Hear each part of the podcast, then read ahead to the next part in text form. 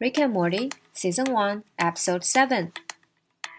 你指望让我干嘛呀？What do you want from me？不行，我看不下去了，我要插手。Well, I'm intervening。他到那个年龄了，我们就为他感到骄傲就好了。He's at that age. Let's just be proud of him. Rick，你能跟我来一下吗 ？Rick, could you come with me, please? 你够啦，这个小淘气。Come on, you rascal！这就过分了啊！Unacceptable！啊，都是我造成的，是我不好。It's my bad, guys。我会搞定他的。 I'll take care of it. 你这是要干嘛？What do you think you are doing? 别让这个东西离开你的视线。Do not let that thing out of your sight.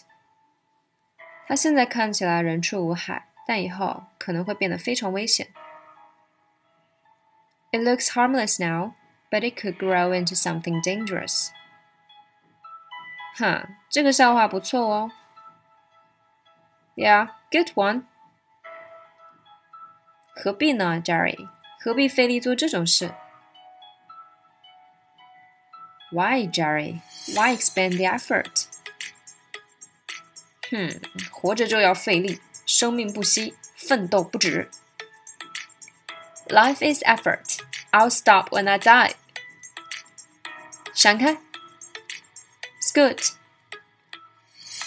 既然现在 Morty 需要顾家了，他有宝宝要照顾了。Now that Morty's in the family way，干得不错哦。You're doing great。他要是哭，我怎么办啊？What do I do if it cries？至少我们在这点上可以达成共识。 At least we can agree on that. 这罩袍简直就是侵犯人权。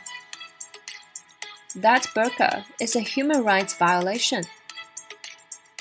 这地方到底怎么回事？Ugh, what's the deal with this place? 剧情好像变复杂了耶。The plot thickens.